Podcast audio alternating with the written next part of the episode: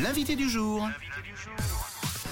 Et Mirko Rocha, c'est super bien aussi. L'humoriste Mirko Rocha est notre invité ce matin, de retour à Lausanne en spectacle le 30 novembre prochain. Ce sera jeudi de la semaine prochaine, salle du Casar. Bonjour Mirko. Coucou. Salut tout le monde. Hello. Ça va comment depuis le temps? Mais ça va bien. C'était combien de temps?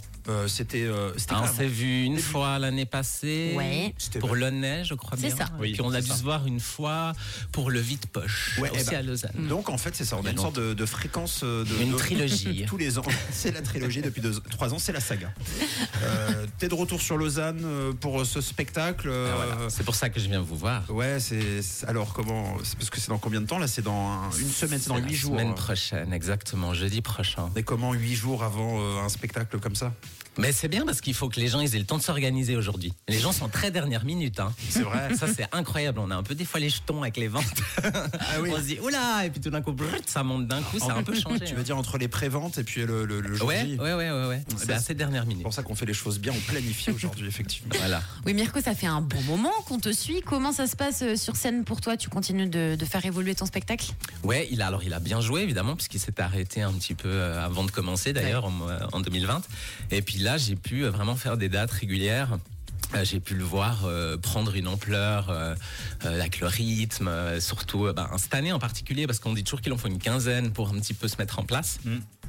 C'est pour ça qu'il faut jouer le plus souvent possible. Et puis l'année, enfin cette année-là, c'est en Valais vraiment au mois de février quand j'ai repris que j'ai senti euh, en trois soirs de suite une assez grosse différence Ouais. sur ma manière de, de poser euh, les personnages et tout ça quoi. Mais surtout que pour toi, c'est compliqué parce qu'en plus, tu t'imposes une discipline qui est compliquée, celle d'incarner plusieurs personnages au cours de ton spectacle. Tu nous présentes un peu d'ailleurs comment ça, ça s'articule pour les gens qui, euh, qui aimeraient venir te voir? Ouais, c'est un- alors c'est à, à différence du stand-up, hein, ce qu'on voit beaucoup, les gens racontent leur, leur, leur vie avec des vannes. Là, moi, je suis plus comédien, donc c'est-à-dire que vraiment, j'essaie d'incarner euh, toute une galerie de une dizaine à peu près de, de personnages pendant une heure et demie. Donc, c'est plutôt un spectacle à sketch avec des petites scénettes qui se qui se suivent, qui sont pas forcément liées les unes aux autres, mais qui ont un espèce de fil rouge général derrière le film, enfin derrière le film, là là, mais qui se voit déjà au cinéma, derrière le, derrière le spectacle, alors que ça Patience, commence avec, patience. voilà, ça commence euh, au début du spectacle par quelque chose d'interpellant, qu'on retrouve tout à la fin avec quelque chose d'un peu plus touchant, où là on comprend un peu ce qui, ce qui s'est passé. Et puis les personnages, ben, ils gravitent autour de moi, donc ils pourraient être des parties de moi. C'est très psychologique, hein, il y a tout un délire. Mais c'est vrai, tu, tu, tu ressens, tu arrives à savoir euh, quel personnage et, et quelle partie de toi au fond?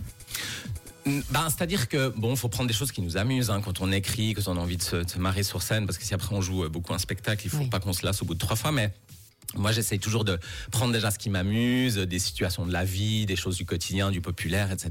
Des choses que les gens ont peut-être vues, même des choses un peu absurdes. Hein. Dans le spectacle, il y a un viking, par exemple. Donc ça, évidemment, c'est pas très actuel. Mais ce qui me fait rire, par exemple, c'est d'imaginer qu'il est pas très à l'aise avec le fait de de faire la guerre, qu'il est un peu de manier les armes, de manier les armes, qu'il aime pas trop les peaux de bête, il faut rire, tout ça, ça pue. donc, voilà.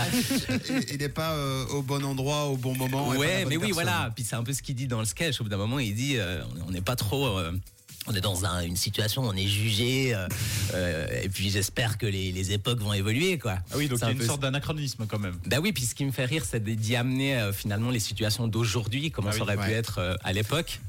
Donc j'essaie de prendre tous ces trucs en fait. C'est ça qui crée l'absurde. T'en as combien des personnages?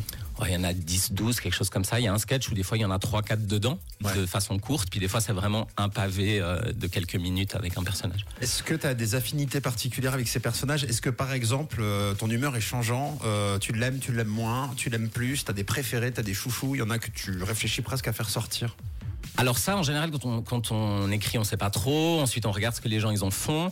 Et puis, euh, évidemment, une fois qu'on a qu'on a commencé à, à le jouer, alors on voit tout d'un coup, il y a des trucs qui cartonnent, des choses qui cartonnent un petit peu moins. C'est là qu'on se dit bon, peut-être ce personnage il est de trop.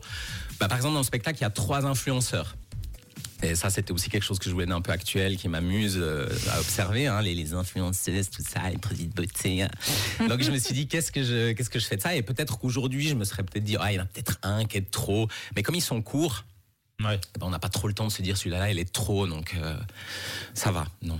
Rendez-vous le 30 novembre prochain, salle du Casar à Lausanne. Alors, où est-ce qu'on peut réserver euh, nos billets, Mirko, pour venir?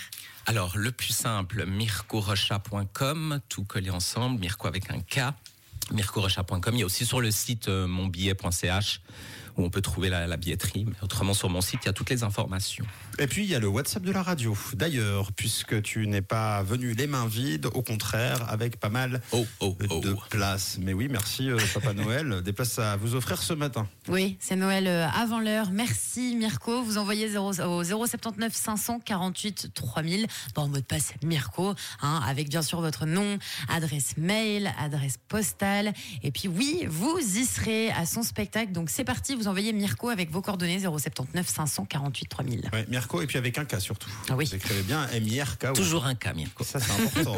Merci pour la visite. C'est toujours un, un plaisir et tu es toujours de bonne humeur. Et ça nous, vraiment, ça nous fait toujours euh, un bonheur de te recevoir. Mirko, Bah, bientôt pareil. sur scène. Merci beaucoup. Au plaisir. À très vite. Salut. À très vite. Ciao, ciao.